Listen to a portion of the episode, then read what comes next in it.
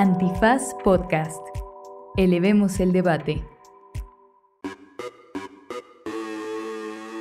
Buenos días, buenas tardes, buenas noches, bonita madrugada o cualquiera que sea la circunstancia en la que ustedes se encuentren dentro de esa dimensión tan amplia, tan etérea, tan inacible a la que solemos llamar tiempo. En este derecho remix, ahora sí le entramos con todo lo que está sucediendo en la Suprema Corte de Justicia de la Nación, con la ministra Piña, el plagio, evidentemente, de la chaparrita Yasmín Esquivel, este, lo que anda diciendo la UNAM y lo que anda diciendo también el secretario de Gobernación. Échale una oída porque se va a poner bueno.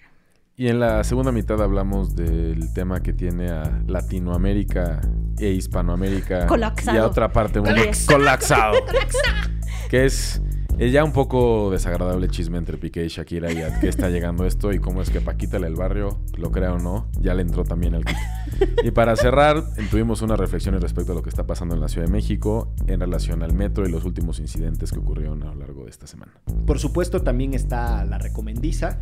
Así que quédense a escuchar este podcast, que por cierto se hace posible gracias al aporte de los Patreons. Un aplauso a los Patreons de Antifaz. Muchas gracias por ser Patreons. Y quédense y escuchen esto que es. ¿Derecho? Remix. Divulgación jurídica para quienes saben reír. Con Ixel Cisneros, Miguel Pulido y Andrés Torres Checa. Derecho Remix.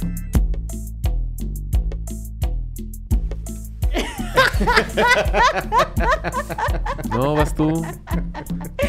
Bienvenidas y bienvenidos a una emisión más de Derecho Remix que después de muchísimo tiempo no solo está con su alineación completa, titularísima, eh, con el señor internacionalista Andrés Alfredo Torres Checa. Hola. Con los ojos del periodismo jurisconsulto más destacados de América Latina y tres galaxias a la redonda. ¿Qué huele, qué tal? Y Shell Cisneros Soltero. Esa mera. Esa, servidor. El licenciado Bucles. el Lic Bucles. Pero nada, tenía mucho tiempo que no coincidíamos en cabina. En Qué cabina. bonito. Sí. Es verdad. Sí, la vez eh, pasada coincidimos ya. mm, Ahora sí que estrés. Virtual. desde el año pasado. Ay. El típico chiste de las Este primeras señor. semanas. Todavía se, de todavía las se puede primeras decir. horas. Todavía se puede sí, decir. todavía se Ese puede es de, decir. uy, no te veía desde el año pasado. Sí. Si se lo dices ¿Y a tu sí? tía que acabas de ver. eh, De decirle unas horas feliz antes, año. Ajá, el 31 de diciembre. Eh, pues eso, este, qué, qué gusto ¿Qué tenerles por Igualmente. aquí. Nos vemos en una semana. Después de un primer episodio de Dice de Buna este que por año. qué lo dejas afuera. Dice Buna. Ah, ya están. eh, te- Ya están entrando ya los están entrando, perritos. ya vienen las perritas. Eh, después de un primer episodio que estuvo bastante nutrido porque así empezó el año, la H Producción nos ha hecho el favor de mandarnos una escaleta por primera vez de manera sintética, concentrada, eh, de un contenido bastante manejable. Chile anda tirando la silla, ¿eh? Sí, es que necesito mi compu. Sí. Porque si no me voy a perder, muchachos. Ya, Esto- ustedes disculpen. Esto se puso muy raro de arranque. Un arranque muy... Pero ya Eh, estamos. Oye, tú sí tiras tu compu, ¿vea? Porque esta carcasa está como todo terreno. Justo, justo, justo. Fíjate que la comparto a veces con las infancias y no vaya siendo que tenga yo que comprar una nueva compu porque no tiene un case macizo. Bueno, Sí, usted ve- que está bueno, escuchando ¿eh? esto, le voy a describir la escena que acaba de suceder. Ixchel estuvo meneando una silla que le quedaba a su izquierda porque no podía llegar hasta donde está la computadora. En eso entró Buna, que es la perra de Checa, a la cabina porque normalmente graba y se sienta debajo de la mesa en donde están Y reposando si los no, micrófonos. aúlla afuera. Ajá, y después cuando Checa observó la computadora de Ixchel, se vio sorprendido y se puso ojiplático, o sea, se le pusieron los ojos de plato, respecto a la protección que tiene, que la verdad es que sí parece como, como camión de esos de valores, ¿no? De blindaje, así, Sí. tiene protecciones por todas partes. Y eso fue lo que sucedió en este inicio de programa. Muchas gracias por escuchar ese análisis. Ya se acabó. Esto Derecho fue Remix. Derecho Remix. Bueno, la recomendiza. ¿Cuál es la marca de tu case? Y Así. fíjate que sí se me ha caído y bien, ¿eh? Bien, aguantado aguanta. vara, ha aguantado bien. Como, como la Suprema Corte, ¿no? Que se nos cae y como se aguanta, ¿no? Porque ese es el primer tópico que vamos a desahogar hoy. Y es nada más y nada menos que el tema de la elección de la ministra Piña en la Suprema Corte de Justicia de la Nación. Ya habíamos dicho, Nos como- quedamos como con ganas. presidenta, ya habíamos dicho algunas cosas en el eh, episodio anterior, si no lo escuchó, echamos un chicharrazo, pero era, era como una colación, ¿no? Así una, un Too much information. Ajá, era mucha información. Y yo creo que vale la pena ahora sí detenernos un poco más en lo que está sucediendo en la Suprema Corte de Justicia de la Nación de este país, entre otras cosas porque creo que eh, el, el presidente ha sido muy contundente en su enfrentamiento con, con la Suprema Corte sobre todo, porque creo que representan los típicos órganos técnicos que en las democracias liberales modernas buscan estar blindados de los vaivenes de la política convencional y al presidente, un apasionado de la política convencional, le parece que esas instituciones no están al servicio del pueblo y que la pretendida técnica, cosa en la que yo por lo demás estoy de acuerdo, en, en realidad esconde Malditos. mucha política. Y luego son una casta de privilegiados. La verdad es que tienen unos salarios bastante, bastante inflados, robustos Ya o quisiera uno, sí, ¿no? rollizos. Y harta prestación, deja tú solo los salarios. Tienen, eh, tienen más choferes que eh, la compañía de autobuses ADO. Yo un Eh, día conocí el comedor ahí donde, uno de los comedores donde reciben las visitas y nos dieron de comer. No, Hombre, dije que yo, carnitas pues, de Michoacán. ¿Qué comiste? Con razón. No, sí era, o sea, sí era una carnita así, un lomo muy Sí. potente, una pastita de tres tiempos, vino. ¿Cómo no no? ¿Cómo no? ¿Cómo no? ¿En, ¿Cuál? ¿En la sede que está en Revolución? No, ahí mismo Ahí en la mismo, en la de Pino Sí, Suárez. en la de Pino Suárez. Porque además tienen un montón de sedes y un montón de infraestructura. Pero bueno, el punto está en que... Saludos al doctor López Ayón que nos invitó a, ahí a conocer a, a Cosío. Ah, muy bien. Este, A los alumnos de la maestría de periodismo. Al doctor Sergio López Ayllón, eh, el eh, exdirector Exdirector del, del CIDE, CIDE, ¿no? este, en su momento investigador del Instituto de Investigaciones Jurídicas, luego se fue al CIDE y luego terminó de director del CIDE. Pues se fue antes de que lo fueran y para no causar tanto conflicto interno. Sí, con sí, sí. tanto pleito con la 4T. sobre todo por la reducción presupuestaria ¿no? que le hicieron Ujú. al CIDE. Pero bueno, en ese de Braille estamos, de eh, entender la centralidad de la Corte y por qué el tema de la discusión de quién iba a presidir la Corte, eh, pues tuvo tanta alaraca y tuvo tanto contraste y tuvo tanta polémica.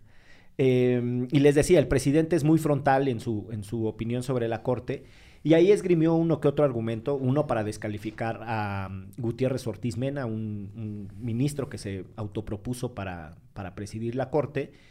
Y básicamente lo que dijo es que era el ministro de los ricos y que venía del SAT y que cómo era posible que alguien... eh, que... Ya ves que los otros son los ministros de los pobres. Sí, sí, sí. Y bueno, pero la otra ministra que él propuso también venía del SAT, cosa que lo hace todo muy raro, ¿no? O sea, Margarita Ríos Farjat venía del SAT. Sí, y si él supiera quién es Margarita Ríos Farjat, tampoco es que este Seguramente sabe. venga descalza y está no, pues diciendo. además es cercanísima a Poncho Romo, eh, que no es así que usted diga Yo diría que es la Fray Tormenta de la Suprema Corte. eh, Fray Tormenta. Tormenta era un luchador, ¿no? Sí. Que era fraile y que, que ins- inspira el personaje de Nacho Libre en la Así es lo que te película iba a decir, Clack. tenía un hospicio, Y tenía un, un, este, orfanato. un orfanato, sí, sí, sí. Entonces así igualita ya. Eh, Sí, ella, Farjat. así, así, así es Margarita. Eh, pues nada. Así anda con los calzones de afuera de los pantalones. Por Por encima la de la toga. Pasea, pasea por los pasillos de la ministra. de la ministra.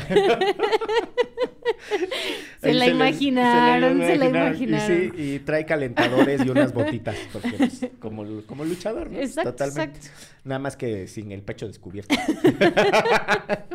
¿O quién sabe? O quién sabe.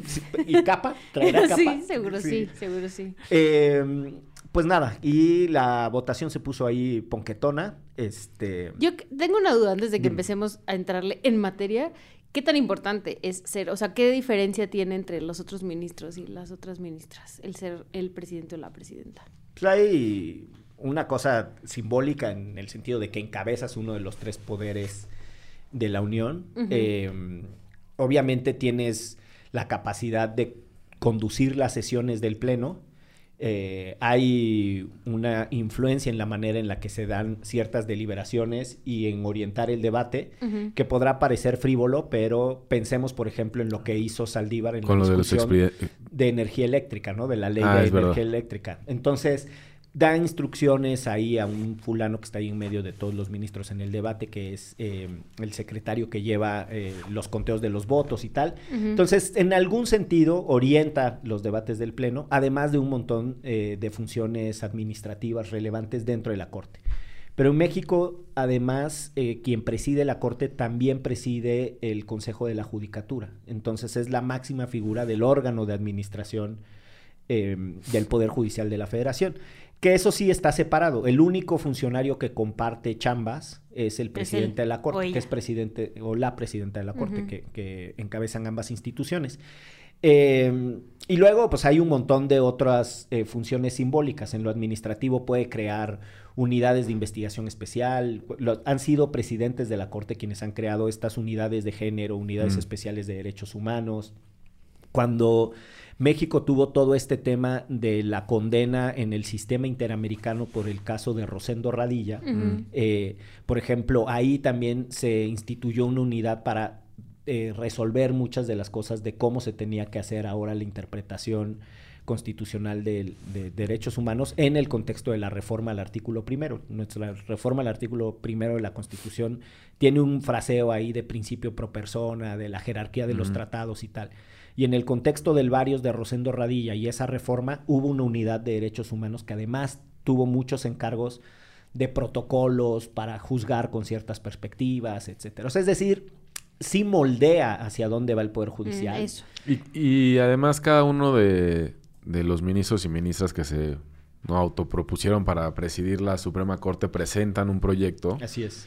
Eh, y cada uno de los proyectos tiene diferentes ejes como para intentar explicar por qué su presidencia servirá para consolidar el, con- el Consejo de la Judicatura o cuáles van a ser los temas prioritarios que van a intentar impulsar durante sus, sus años al frente de la Suprema Corte, ¿no? El Así de la es. ministra Piña hablaba del Sistema Nacional Anticorrupción, si no mal recuerdo. Hablaba como de incorporar al consejo de... a, todo, a todas estas escuelas de formación de jueces y demás.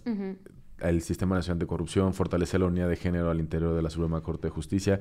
Era una cosa más que se veía medio imparcial y más como de barrer la casa, Ujú, ¿no? La- la- barrer la casa del Poder Judicial, fortalecer la independencia de, de ese poder respecto a los otros dos y hacer más, a darle más atención al- a todas estas partes como de la carrera judicial.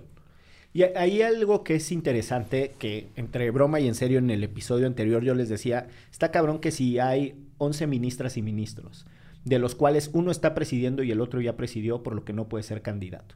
Y hay cinco candidatos, es todo mundo quiere ser presidente, eso habla de un, de un bajo nivel de liderazgo, porque esas instituciones uno pensaría que tienen acuerdos previos de decir te toca, no te toca, no- o sea, se ve mal que nos postulemos, ¿no? 6 de 11, eh, habla de una división muy, muy profunda. Ahora que se interior. postulan todos, todos van a votar por ellos mismos y se ya, armaría sabroso, o sea, ya sí. nunca llegaría a seguir a ser un impasse eterno. Pero de hecho, mira, qué bueno que mencionas eso, porque otros órganos colegiados de conducción colegiada tienen otros mecanismos de quien lo preside. Piensen, por ejemplo, en el INE, ¿no? A Lorenzo Córdoba, en realidad, eh, su mandato de presidencia le deriva de un encargo que viene del, del Congreso. Cuando la Cámara de Diputados aprueba las integraciones de- del Consejo General del INE, ahí se decide quién lo va a presidir. Mm. Entonces, viene eh, de otra manera la forma en la que se preside. Luego están casos como el del Tribunal Electoral, que parece que se rotan, ¿no? Parece, este, parece la ronda para ir por los chamacos a la escuela. A ti te toca esta semana y a ti te toca la próxima y así. Y no sé si se acuerdan que, que si renunciaba Vargas, que si. Yanine Otálora y que si, o sea, era un cambiadero ahí de, de- de ministros, eh, de ministros, de, de magistrados del, del Tribunal Electoral, porque es muy polémico y es muy complicado quién quiere ser, quién vota, los enfrentamientos. Y por eso es que el derecho comparado ha encontrado en algunos órganos colegiados las designaciones externas de quien preside y en otros existe la votación entre pares. El INAI es de votación entre pares. Eh, No es el caso, por ejemplo, del Banco de México que tiene una junta, pero quien es el gobernador viene designado y los vicegobernadores no, o los subgobernadores, ¿no? Que era el caso, por ejemplo, del que se acaba de salir de el que era muy cuatroteísta y después se les fue despegando. Eh, Gerardo, no, Gerardo, No. Esquivel, Gerardo Esquivel. Gerardo Esquivel. ¿Se salió ya? Sí, Sí, ya o sea, terminó. no lo ratificó Andrés Manuel. Ah. eh, Terminó su, su mandato su superior. mandato y. Él me caía bien, fíjate. Sí, sí, sí, es un tipo... se regresó al, a la academia, ¿no? Está en Sí, el él- Colmex. Él, siempre estuvo en el Colmex. Sí. Es además un, un tipo muy estructurado y muy eh, capaz y con- muy generoso además con su conocimiento porque es muy didáctico o pedagógico. Pero bueno, pues ahí está el tema de la votación en, en la Corte. eh, y sí creo que había dos proyectos contendiendo. O sea, sí estaba no diría que un, proye- un proyecto opositor al presidente, porque desde mi perspectiva no es así, pero un proyecto que está Que suficiente. él decía que era opositor, Pues por él lo porque menos. todo lo que no está alineado con él lo entiende como oposición, ¿no? Pero que en algún sentido tiene razón, pero vamos, no, no era el enfoque, por lo menos desde mi perspectiva. Y estaba el proyecto de Yasmín Esquivel, que se entiende clarísimamente eh, súper cuatroteísta, y, y, pues nada, pues, la Yasmín... Es que se la peina, Pero en realidad al fin... Por Sí, sí, tracalera la Yasmín, mira. se desinfló muchísimo, ¿no? Para el día de la votación, Yasmín no tenía posibilidades reales de, Oye, de ya- contender por la presidencia ya, ¿no? y pues recibió dos votos. El suyo Sí. Y en la el primera el suyo, más. el de alguien más. Y Sí, en la el segunda, el suyo. El que, el- el que alguien le prestó. No, ahí hay que ver quién fue esa persona. ¿no? Sí.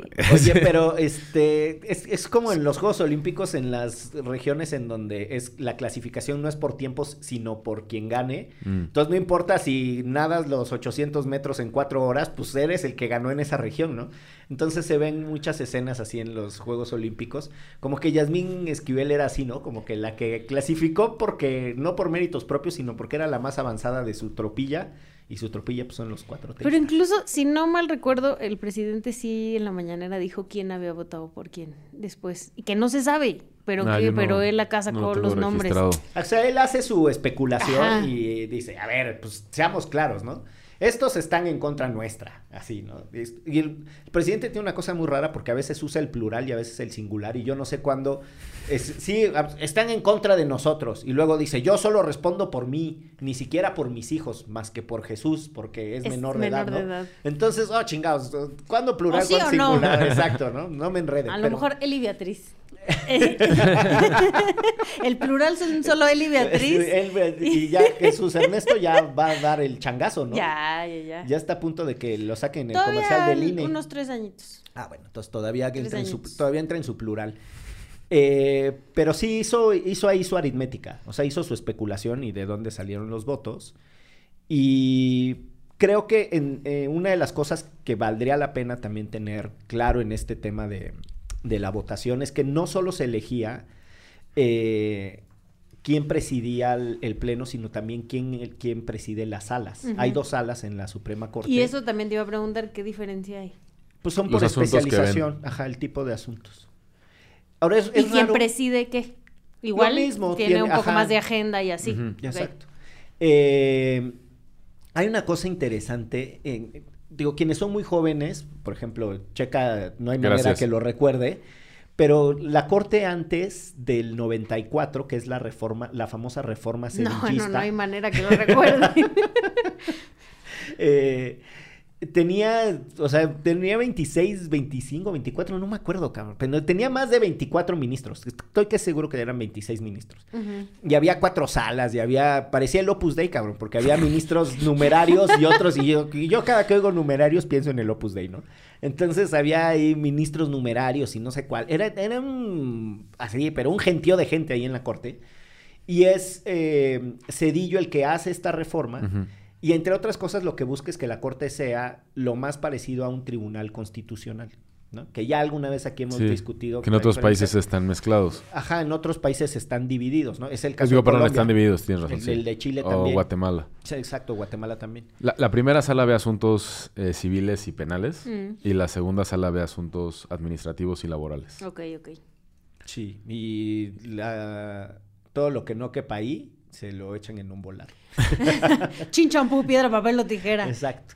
Eh, pues nada, también Loreta, que es muy próxima a la 4T, eh, intentó ser eh, presidenta de su sala y no obtuvo los votos. Es decir, pareciera por lo menos... ¿Que están cerrando filas? Pues sí.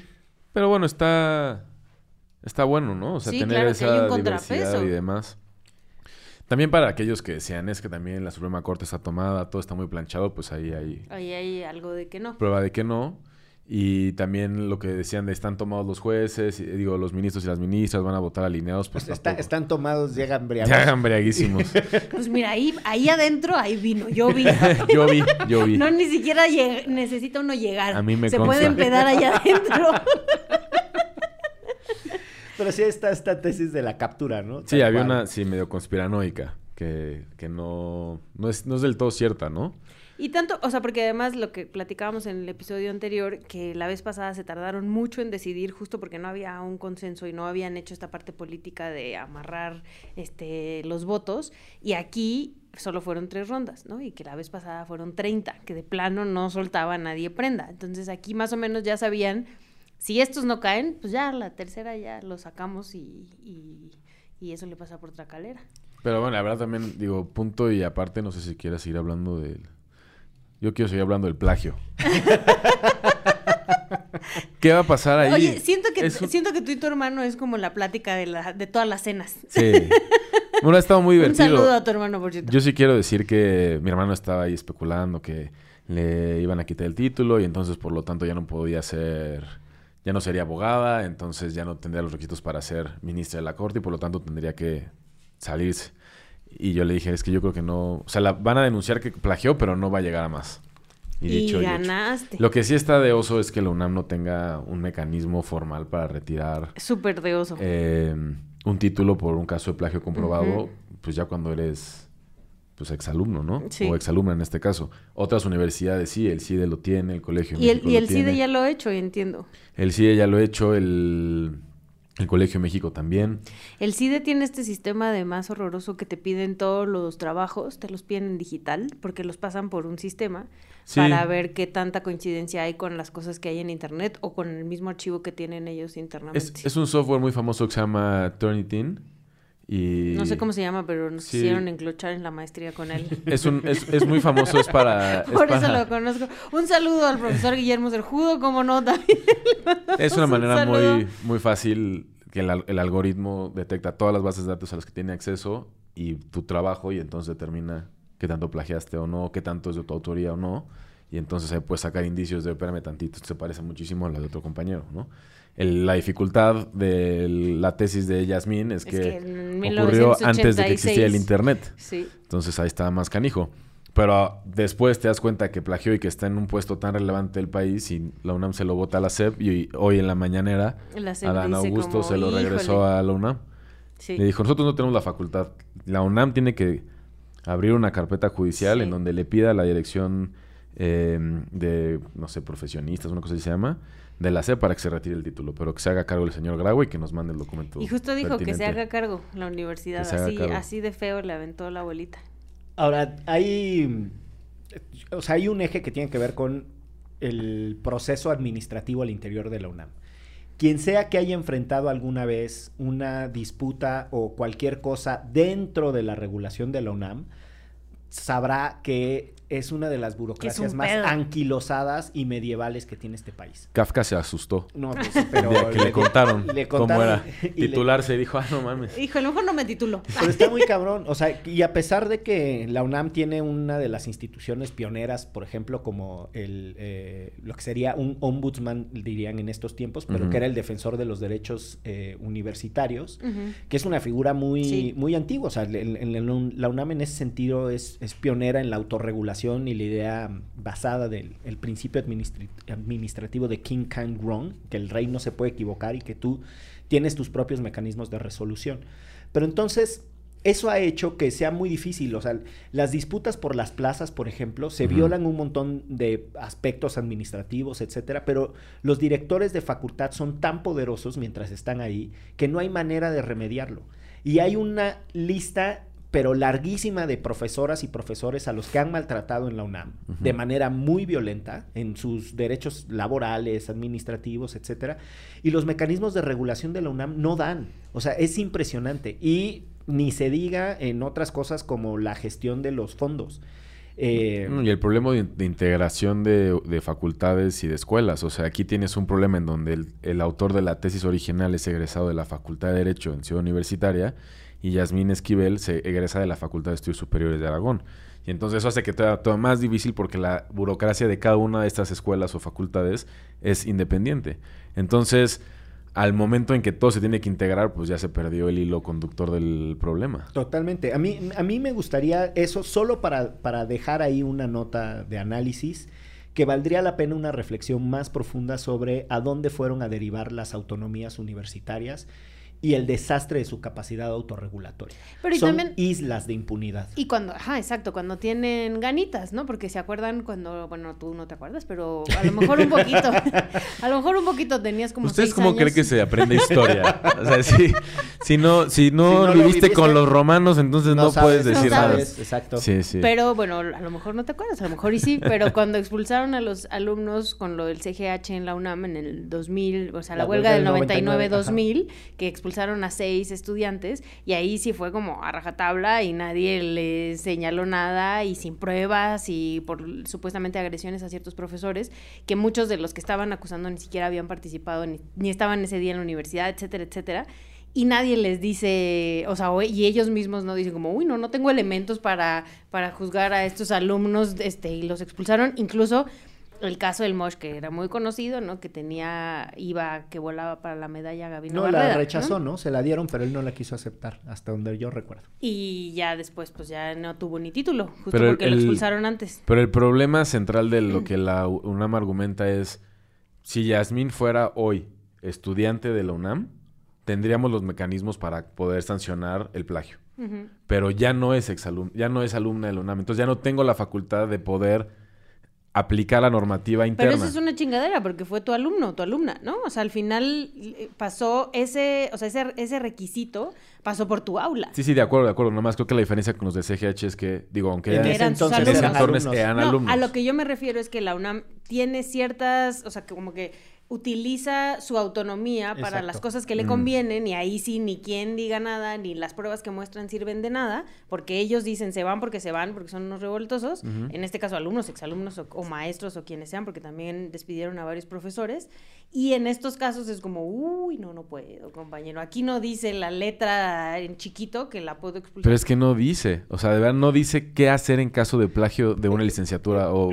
o- Se entiende, pero de- deberá existir otro tipo de resoluciones. Lo que es medular en este caso es que una universidad, que es el centro de conocimiento más reconocido en las sociedades modernas, no tenga la manera de resolver el problema de alguien que violentó Sí. sus procedimientos y que fraudulentamente obtuvo lo Sí, que sí, la sí. universidad entrega como su máximo reconocimiento. Si no le puede quitar el título, ok, pero que emitan una pinche resolución en donde algo contundentemente se no se en donde ya no deslinden la de dejen entrar a los partidos de los Pumas. No, Bien. pero o sea, No, sí, sí, pero estoy de pueden- acuerdo, estoy de hay- O sea, acuerdo. hacen cosas tan absurdas como nombrar este non gratas al no sé cuál. La autonomía universitaria da para tanto Sí. que en estos casos da para coraje, porque yo estoy de acuerdo con Ixchel, no quieren entrar cuando Sí, en otras no le cosas al tema. le han encontrado la solución administrativa. Ahora, es un entuerto que no es tan ligero, porque evidentemente eh, retirar un título por razón de plagio, no solo se tendrían que llevar el de Yasmín Esquivel, se tendrían que llevar el de todas las otras personas Sí. a las que ya detectaron y sobre las que existe prueba que también Esa tesis fue plagiada. tesis. Y, tendrían que despedir a la asesora, Te- ni o se sea, diga, vámonos. Pero yo creo que la Con- asesora con- sí le van a despedir. Con ¿no? ella sí pueden. O sea, con ella sí pueden porque ella sigue siendo académica que está dentro del UNAM. O sea, Bueno, pues que, que empiecen con esa. Vam- Vamos por partes. Primero que resuelvan lo de la asesora. Después que, que entendamos claramente cuáles son las implicaciones que están asumiendo que tiene declarar que efectivamente la tesis fue plagiada. Y después tiene que existir una resolución en el mediano y largo plazo del problema del sistema de tesis. Y sobre todo porque ya les regresaron el balón. Y entonces Adán Augusto ya les dijo, aquí está la forma y ustedes claro que sí pueden, compañeros. Que por lo demás esa es otra cosa muy sabrosa, que el secretario de gobernación, ni siquiera el de la SEP, est- está tan politizado el asunto que es el secretario de gobernación el que está intermediando. Y para mí ese sería el otro eje de Sí. análisis, o sea, la dimensión política, que Andrés Manuel esté absorbiendo los madrazos contra Yasmín, Sí. la deja a ella en una posición paupérrima, o sea, de verdad, de, de un margen de maniobra nulo, porque si el presidente prefiere desviar la atención al decir que hay otras cosas muy graves, gravísimas que suceden en el país, peores que haber plagiado de joven, en realidad lo que está haciendo es absorber un golpe. ¿no? Que va dirigido a ella. Y esas se las va a cobrar. O sea, la autonomía que tiene esa señora es igual a cero o, a, Sí. me- o a menos cero, Y, diría y un la cosa es que eso es en contra de nosotros y nosotras que se supone que tenemos ahí una persona que está defendiendo, bueno, que pudiese defender derechos o que pudiese alegar ciertas cosas que le están maniatando las manos. No, pues, totalmente. Maniatando Y- las manos, pues sí, a sí. huevo que le maniatean Sí, las manos bueno. porque solo las Así manos se pueden maniatar. están. Pues sí, es- es el- están dos veces atadas las manos, se las Y, y la última cosa de análisis de, de ese caso, que de verdad es de comedia del absurdo, o sea, parece libro de Ibargüengoitia. Son las pinches explicaciones de qué fue lo que sucedió. Te juro que Sí. a mí, a mí me recordaba un, un episodio en mi, en mi secundaria con el Calpiote. El Calpiote llevaba por nombre, lleva, yo espero que siga vivo el cabrón, este, Miguel Ángel Carrión. Entonces, está así el Calpiote en ¿Te clase de inglés y que copia, cabrón. Y que le dice la maestra, Calpiote, copiaste, cabrón. Y el Calpiote, no, maestra, se lo juro, ¿no? Y así, así. Y se besaba así una crucecita Así, en sus así dedos. le ha de hacer la Y así, y así, así, la- abría, la, man- abría no. la mano izquierda para que no estuviera haciendo changuitos, o sea, prueba de que era auténtica su juramentación. Pero tenía las luego- piernas cruzadas. es lo que Ah, sí. Y entonces, así de, Calpiote, cabrón, que copiaste, que no, maestra, que no copié, no, me- se lo juro que, ¿cómo no, Calpiote? Si aquí dice, Calpiote, Miguel Ángel Carrión Carreño, que diga Miguel Ángel Carrión, si, si si aquí dice, my name is José Anaya Herrera, cabrón. No, así está la tesis de, de Yasmín. así está, Pero ahora, la neta, qué oso todas las personas que estuvieron firmando cartas de buena conducta Sí. antes de esta resolución del UNAM, porque todos quedaron ridículamente mal parados. Sí. De verdad, o sea, No, es, tristísimo. Primero Yo, que así, ella es ya... buena mamá, firmé así o sea, hija. sí.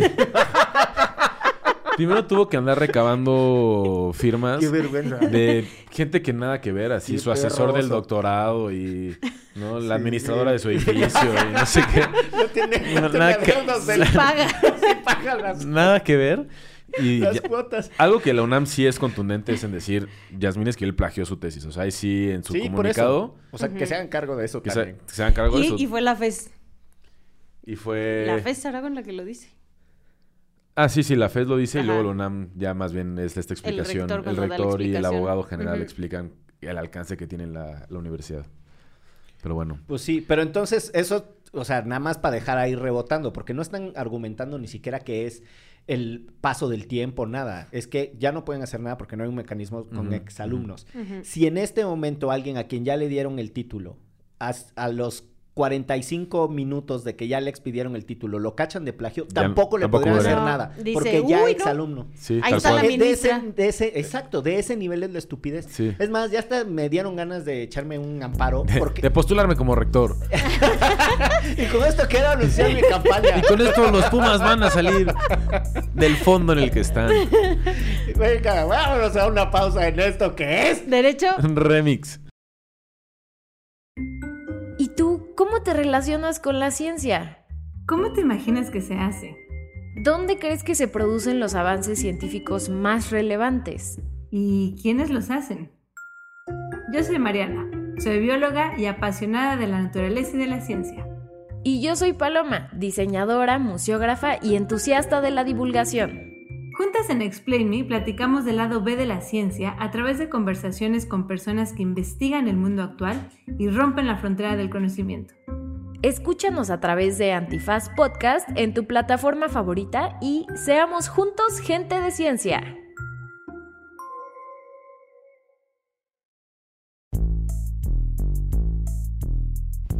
Continuamos con Derecho Remix entre risas y candidaturas, porque ya bucles para rector, por supuesto, como no, no, no, no puedo votar, pero te puedo hacer campaña por ti, sin duda. Sí, ay, sí.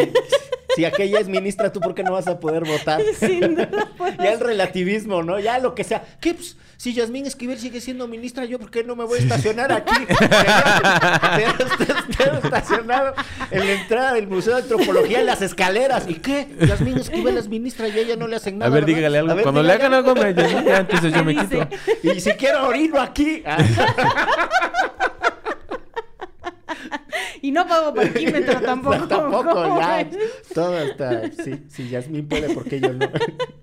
Bueno, total que mira, lo que sí puedo hacer es que la Rebel saque una manta con tu cara. Ah, dale. Unos chinitos así. Exacto. Que no sepan si era Hugo Sánchez o tú.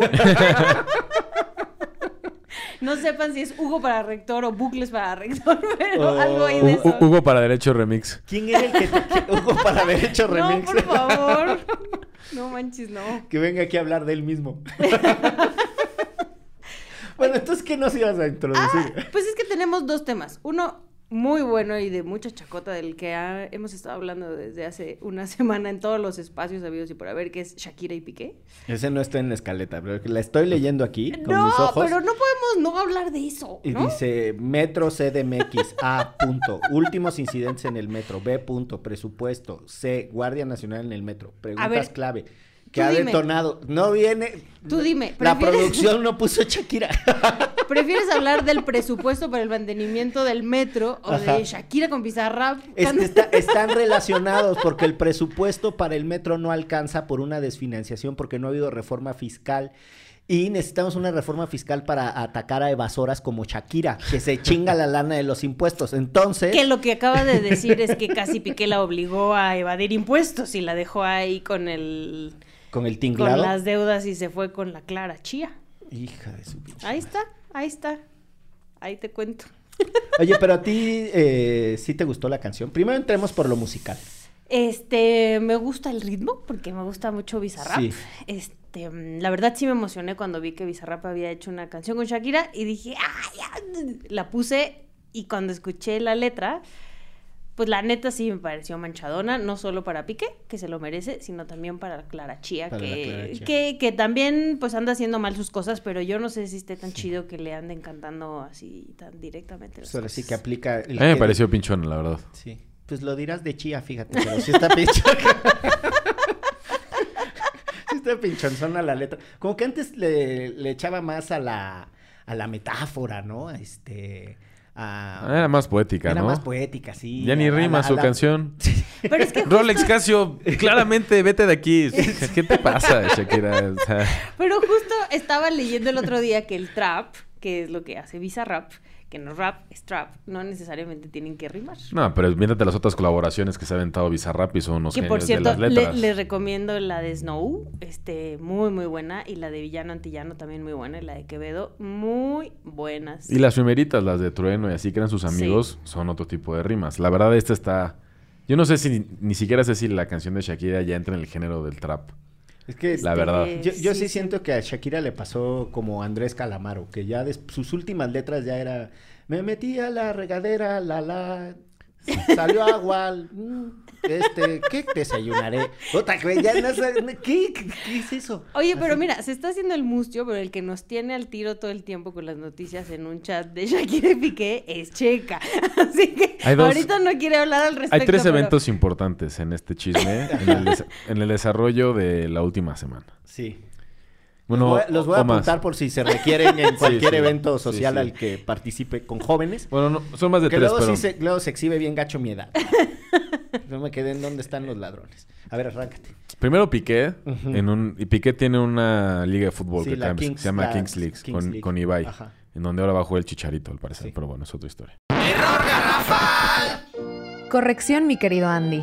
Chicharito ya tuvo participación en la Kings League. Defendió los colores de Porcinos FC, el equipo de Ibai Llanos, en el partido inaugural. Pero tuvo que dejar la liga para regresar a los entrenamientos con su equipo Los Ángeles Galaxy de la MLS. Este, salió a decir... Así de buena está la liga, por cierto. que- Sa- salía- salió a decir que, que Casio los había patrocinado, entonces le regaló relojes Casio a todos sus amiguitos de Hijo la de liga. Pero además con los que graba como un ahí un programita. En- ahí. en No, no, son, son los dueños de los los equipos dueños. de la Kings League. Ah, pero platican Ah, en tienen- YouTube, no en nada Twitch. más. En En, Twitch. Twitch. exacto. Y luego llegó en un Twigo, que es un- el coche el que Shakira se burla, que es como el de la gama más baja del Renault, a un evento de la Kings League, ¿no? Así, como pues me da igual. Luego Shakira colgó, puso en el balcón de su casa en dirección a casa de su suegra el maniquí, un maniquí tamaño real de una bruja y puso la canción en loop que cantó con Bizarrap donde le tira a su suegra. Y Muy- que, y que lo que dice es justo que Piqué se la dejó de vecina. O sea, cuando compraron la casa y la suegra compró la casa al lado y entonces ahora te, nos separamos y me dejas aquí a tu Y le suegra. puso ahí el maniquí de... Y no tiene Shakira para alquilar otra casa. Seguro sí, pero pues le sale mejor hacer. Le sale más barato el maniquí de bruja. Sí. Y Luego- que se vaya la señora. Luego la gente estaba pegando gritos que, ay, los hijos, que los hijos. Bueno, trascendió Ajá. en este medio que se llama Infobabe. Ajá. Infobae.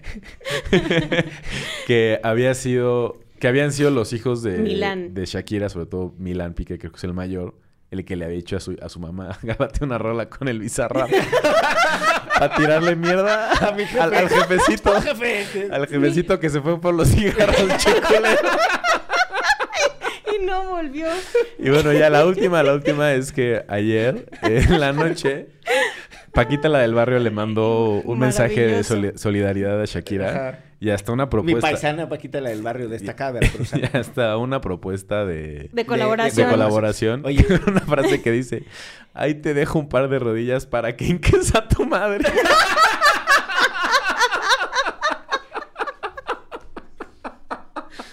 Esa canción, neta, sí va a estar mejor que la de Bizarrap. o sea. Totalmente. No, pero Pues- imagínate que Bizarrap se las produce a las dos. A las dos, Shakira- a las dos. Paquita la del barrio bailando acá con los lentes de Bizarrap.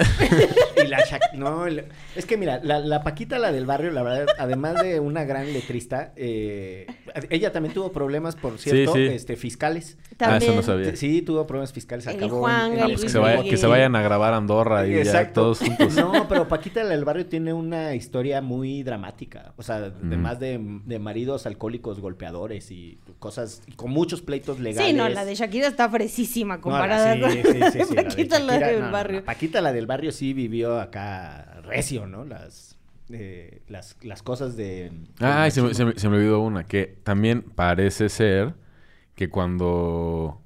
O sea, no parece ser, cuando Sh- Shakira y Piqué se conocieron, que fue en Sudáfrica 2010, Ajá. Piqué estaba Con comprometido otra, Sí, sí, sí. Y Shakira también andaba con el de la Rúa. de la. Rúa, pero no se sabe hasta dónde fue el involucramiento para la hicieron- ruptura. Ajá.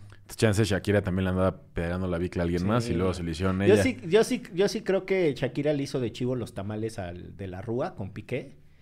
Y pues ya. Y- y ahora Piqué se a lo la- hicieron- a Y la- luego a le hicieron el agua de limón con chía. Luego- Exacto. Que por cierto está la serie de Paquita la del barrio en Claro Video. si Así, la Sí, así fue como anuncio insertado, ¿no? ¡Marihuanol! Ay, Dios, pero bueno, no quisiera este eh, pasar al quitarrisas, pero la verdad es que algún, algún grado de análisis requiere lo que está sucediendo con el metro de la Ciudad de México. Ah, pensé que con Shakira y con Piqué. Eh, además, y yo, yo sí creo que ahí hay un tema con los hijos, ¿eh? De- genuinamente. Debe ser horrible estar bajo ese nivel de exposición. Sí. eh, Total. o Pero el otro día el hijo se estaba peleando con su papá en la de Twitch, en el programa de Twitch, ah, en vivo ahí, quitándose el micrófono y no sé qué, bla, bla, bla.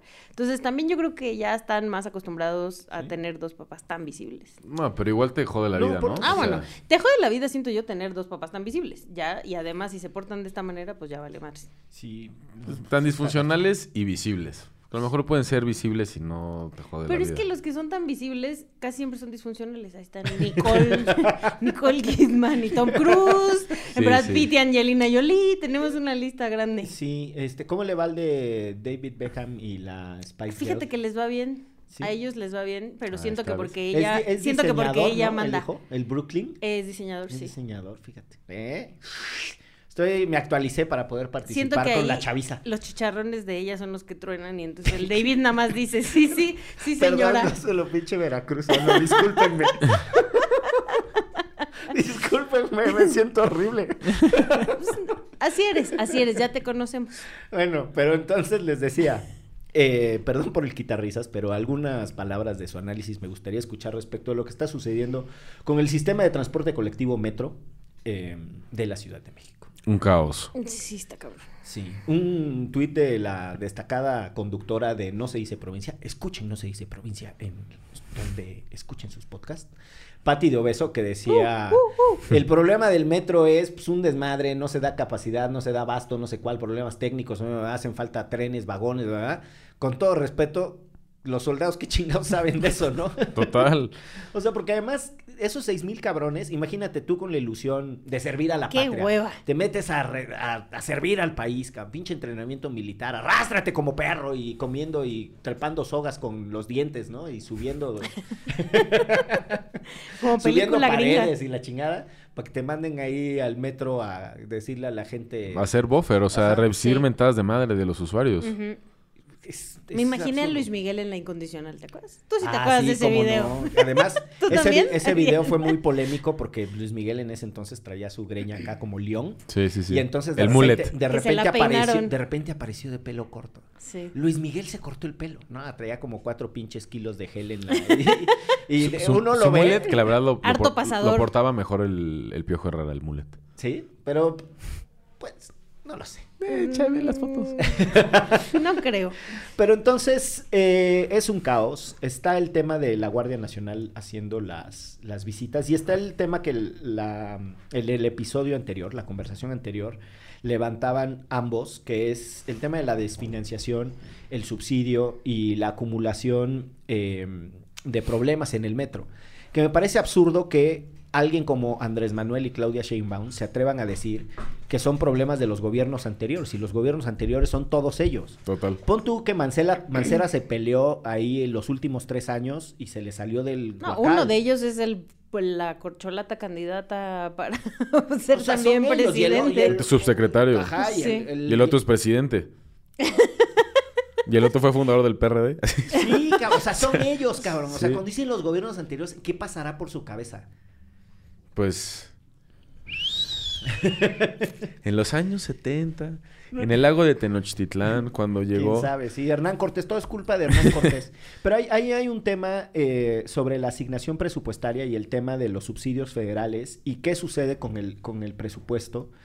Y me parece súper interesante también el tema de decir qué responsabilidad formal administrativa puede tener una persona que está encargada de un eh, espacio público gerenciado, administrado, controlado por el gobierno, en el que viajan millones de personas, en el de que la desinversión las pone en riesgo. O sea, sí creo que es un tema a tomarse de manera muy, muy delicada, porque sería, o sea, nos hemos escandalizado con el tema de que si los medicamentos y no sé cuántas cosas que han sucedido. Eh, la, a mí la hipótesis de que un accidente en el metro se repita por eh, la imprudencia de estas personas y que no haya la posibilidad de tener un debate técnico de las responsabilidades administrativas Sí. y penales de esas personas, a mí eso me pone muy de malas, porque creo que el presidente lo que ha hecho es, al mandar a la Guardia Nacional, eh, pronunciar la idea o escalar la idea de que es posible que todo esto en realidad sea un sabotaje. Que, a ver, sí es cierto que hay más atención mediática a lo que pasa en el metro y los constantes accidentes o los constantes este, eventos desafortunados en el metro, que si se separan los trenes, que si hay humo, que si se prende un tren y la chingada. Que se estalla una llanta. Que eso, en mi opinión, siempre ha pasado. O sea, el, el- el metro siempre ha tenido este tipo de problemas. El tren se para 45 minutos, está sofocado de aire, no, este, no llega, la, estación está parada. Y están las fotos de, de Tacubaya, de Pantitlán, así, hasta su madre de gente porque no hay abasto.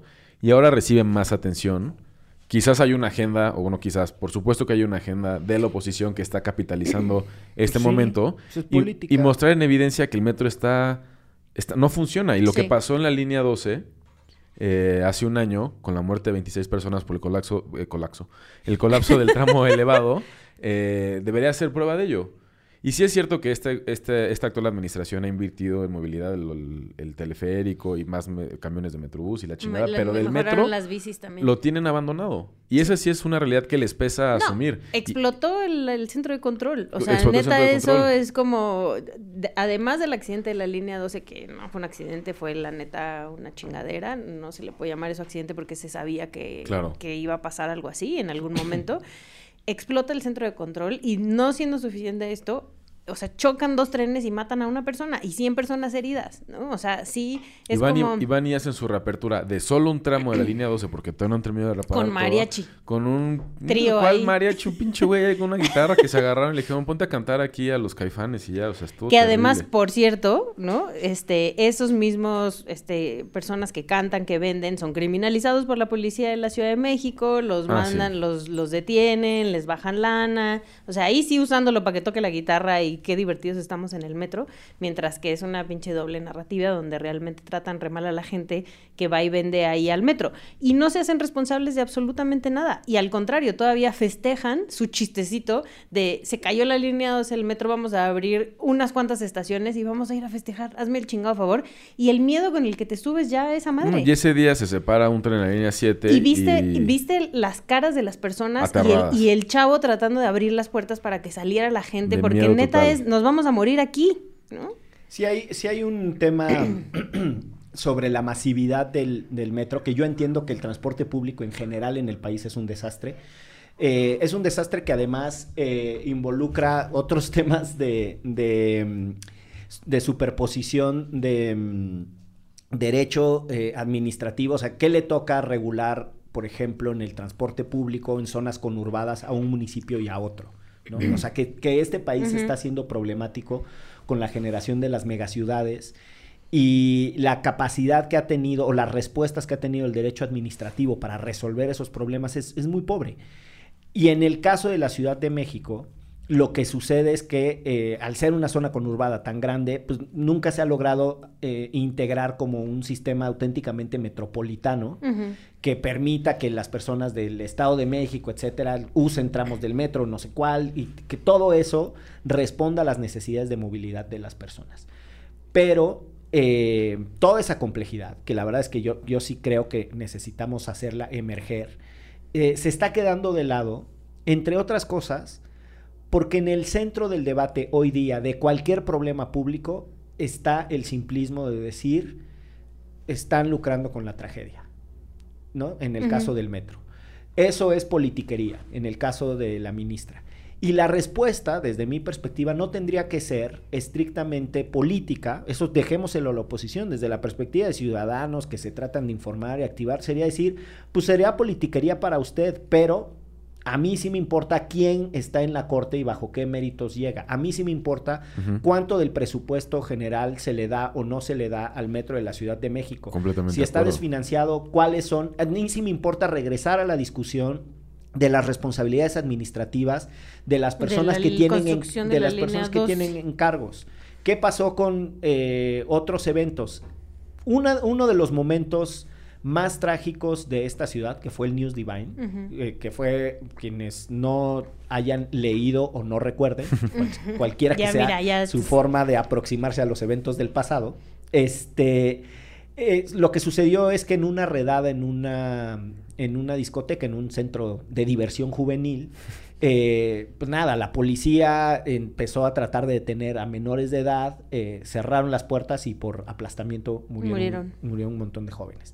Bueno, ahí hubo todo un proceso eh, con la policía y ustedes judicial con la policía para encontrar responsables con la policía. Hubo una recomendación de la Comisión de Derechos Humanos del DF que en ese entonces debió haber sido Emilio Álvarez y Casa, el, Sí, el- el yo creo que sí. ombudsman capitalino. Y había una discusión de responsabilidades políticas. Marcelo Ebrard era el, el Jefe de gobierno. jefe de gobierno, destituyó a quién sabe quién en la Secretaría de Seguridad, se iniciaron procesos judiciales, había, por lo menos había la posibilidad de discutir ciertas cosas desde la técnica jurídica y desde la, desde la información ciudadana y no este simplismo con el que se está abordando absolutamente todo en la ciudad en los últimos años. Sí, Sí, es ridículo. o sea, es eh, al final es todo todo esto es porque quieren no quieren que Claudia sea presidenta y entonces nos que nos están jodiendo políticamente y, ya y ahí se acaba tanto de un lado como del otro, ¿no? Porque los otros evidentemente quieren que sus candidatos y candidatas Sí, sean sí, sí. presidentes, sean jefes de gobierno, etcétera. etc y no hay, o sea, ni reparación del daño para las víctimas, ni se hay, ni hay un diálogo incluso con las víctimas más allá de sí, mira, te doy esta lana y punto y se acabó, como se suele querer reparar a las víctimas en este país, ¿no? Y en algunos casos ni eso. Y no hay ni cuestión de prevención, ni a futuro, no hay una discusión cuando millones de personas diariamente se movilizan en ese transporte este público. Tal cual, que además una de las eh, esencias de la reparación del daño son las medidas de no repetición. Exacto. Claro. Y no sabemos... eh, Empezando con el- los de la línea 12, ya pasó. O sea, ya se murió una persona más después de, en este, o sea, en este tiempo, ¿no? Que es en este... En esta administración, En esta al menos. administración. O sea, si nos apegamos estrictamente a la técnica jurídica, una de las formas de reparar el daño de manera simbólica hay medidas de reparación directa e indirecta. En este caso son de orden indirecto eh, a las personas que, que fueron afectadas por el accidente de la línea 3, por ejemplo. Sería hacer público un plan de no repetición, de garantías de no repetición de lo que sucedió. Este, nada, yo, yo creo que ahí hay eh, mucha tela de dónde cortar, de cómo regresar eh, el debate a sus, eh, a sus rieles, usando la metáfora en un sentido positivo. Este, pero por lo pronto vámonos a la recomendiza, antes de que eh, se nos vaya el, el ánimo y el entusiasmo. Yo les tengo dos recomendaciones. La primera es una película que está en Amazon Prime y se llama El insoportable peso de la fama o también El insoportable peso de un talento descomunal, Ok. que está muy cagada. Es con Nicolas Cage actuando como Nicolas Cage. este, en, una, en un momento de crisis en su vida. Y entonces lo contacta un fan, que esos ya sí son este, personas fic- ficcionadas, eh, que quiere grabar una película con él, pero al final Nicolas Cage queda metido en una operación de la CIA para rescatar a una chava que está secuestrada. Está muy divertida, de verdad, vale mucho la pena verla. Desde el año pasado pasó medio desapercibida, pero está cagadísima. Y la segunda es una novela gráfica que se llama Palestina, de eh, un escritor de novelas gráficas muy famoso que se llama Joe Sacco, que narra cuáles fueron los efectos que hubo en Palestina, o más bien este periodo que se le conoce en, en las relaciones de entre Palestina e Israel como la segunda intifada, que es un intento de segunda avanzada palestina para recuperar algunos de los territorios que habían sido tomados por Israel, y él va a Palestina a documentar qué estaba pasando en ese momento. Es un, es un librazo, es un librazazazo. Eh, debería estar en los temarios de todas las clases de Medio Oriente y aparte es muy pertinente para lo que ahora ha sido la victoria de la derecha extrema en Israel y la intención de seguir expandiéndose a casi casi desaparecer el Estado de Palestina. Entonces, vale la pena leer este libro si les interesa ese tema y entender un poco qué estaba pasando a principios de los 2000 y cómo se relaciona eso con lo que está pasando ahora. Órale.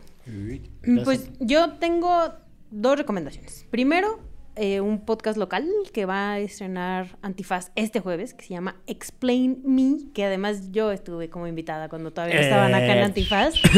y son dos chicas súper chidas, Paloma y Mariana, que discuten y hablan, o sea, platican sobre ciencia, pero además como muy relajado. Es como el derecho remix de la ciencia, hazte de cuenta. Ándale. Hazte así. de cuenta. Y lo van a estrenar este jueves por acá, entonces em, les invitamos a que lo escuchen porque se va a poner bueno de aquí en adelante.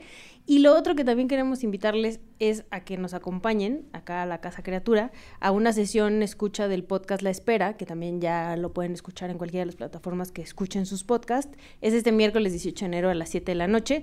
Todavía pueden confirmar su asistencia si nos escuchan el martes o el miércoles en la mañana si todavía hay lugar en Antifaz Politicast arroba gmail punto ca- ah, podcast, ah, perdón, antifazpodcast arroba gmail.com. Estaba mejor mi mail, la verdad. Estaba- tenía más onda. Tenía más onda mi mail. Siente uno que viene a un casting. Exacto, aquí es antifazpodcast.gmail.com. Ahí todavía pueden confirmar este, su asistencia. Y uno que yo estoy leyendo en este momento y les recomiendo un montón porque está chiquito y no he podido dejarlo, apenas lo empecé a leer ayer. Se llama Ceniza en la Boca de Brenda Navarro. Es un librazo de, de la editorial Sexto Piso que habla sobre la relación de una hermana y un hermano y después del suicidio de uno de, de los hermanos, eh, cuenta toda la historia de, de ellos y la neta está buenísimo. Brenda es Tiene buenísima una pluma, escritora. tiene Sí. una pluma lindísima. Ahorita que dices lo del suicidio, qué raro que el logo de sexto piso es un tipo suicidándose, ¿no? Ay, no me Se está tirando del Sí, se sexto está tirando piso. del sexto piso Ah, de un edificio. Tiene, wow. Siempre se me ha hecho bastante raro el logo de esa editorial. Ahora que... Nunca me había fijado. Solo había visto el edificio, pero sí Sí, tienes razón. Tiene un monito de palitos así. ¡uy! Tirando. Eh, la novela anterior de Brenda Navarro, Casas Vacías. Uf, es buenísima. También, eh, una forma muy... Te, te desarrolla muy bien el perfil psicológico de los personajes. En este caso, una mamá que sufre ahí con un niño, una ausencia de desaparecidos. Este, este, Y tiene- Brenda es una tipaza. eh, tiene mucha intensidad. eh, y, y hablando de, de suicidios, hay una novela de Pilar Quintana que se llama Los Abismos, que No conozco. es como, es- una autora colombiana, y es como los recuerdos de una, de una niña de una época y en algún momento desarrolla como muchas historias que van ahí como surcando en torno al suicidios, la idea del suicidio, el impulso, es la relación con su madre, es- Mm. está muy muy bonita la, la novela. Pero bueno, esa no era mi recomendación. Mi reco- Ese no, ese, ese no lo lean. Ese- no, es muy- Ah, es- a mí sí me gusta Pilar Quintana. ¿se recomienda o no Este, se recomienda? eh, Sí, se recomienda. Ah, entonces- recomiendo a Pilar Quintana. la recomiendo a Pilar Quintana ampliamente. Pero eh, mis, re- mis dos recomendaciones, y por eso sonó de repente un ruidito en la transmisión, es que abrí mi computadora para buscar el nombre de una película que nunca me puedo acordar, que se llama Roman J. Israel Square. No sé, tiene un nombre muy raro. Eh, la tradujeron como, según vi aquí en mi, en mi compu, en Netflix, como un nombre con principios. Y eh, es, es una película. Actúa Denzel Washington y además es una de sus nominaciones a los Oscars aquí más potentes. Eh, y es sobre un abogado que es un genio y tal, y está ahí como medio closetero en un despacho en donde pues, él lleva los casos pro bono y de justicia social, y luego se va transformando, y dice, no mames, yo me andaba perdiendo lo bueno de la vida, ¿no? Y entonces la transformación del tipo Mm, que va y va poco a poco renunciando a sus ideales y va es un peliculón. O sea como entra en una crisis ahí sobre qué hacer con sus principios y tal es una película muy bonita. Eh, y el que les quería recomendar es un libro una novela de Carla Suárez que se llama Habana Año Cero. Y es una super novela que sucede en, en el periodo durísimo de, de Cuba, el periodo especial, cuando cae la eh, cortina de hierro o cae el muro de Berlín. En los años 90, muy Los difíciles. años, ajá, en el 93. Que Donde no este, había relación comercial con ajá, nadie, Tal compañero. cual. Y, y es muy bonito, pero tiene una parte en donde echa mano de unos juicios que sucedieron en Estados Unidos. Es muy sutil esas referencias, van muy al, al final de la novela. Unos juicios que sucedieron en Estados Unidos eh, contra la Oficina de Patentes por el registro del teléfono entre Alejandro Graham Bell y Antonio Meucci, un italiano. Y nada, es, es- es- es- eso efectivamente sucedió. Este, y tiene también una pluma muy bonita Carla Suárez. Y con esas recomendaciones las dejamos. Y compártanos también sus recomendaciones en nuestras redes, intercambien, díganos qué leer, qué ver, porque Derecho Remix lo hacemos todos, eso es lo bonito. Qué lindo tenerlos otra vez en esta mesa, que sean muchos episodios juntos.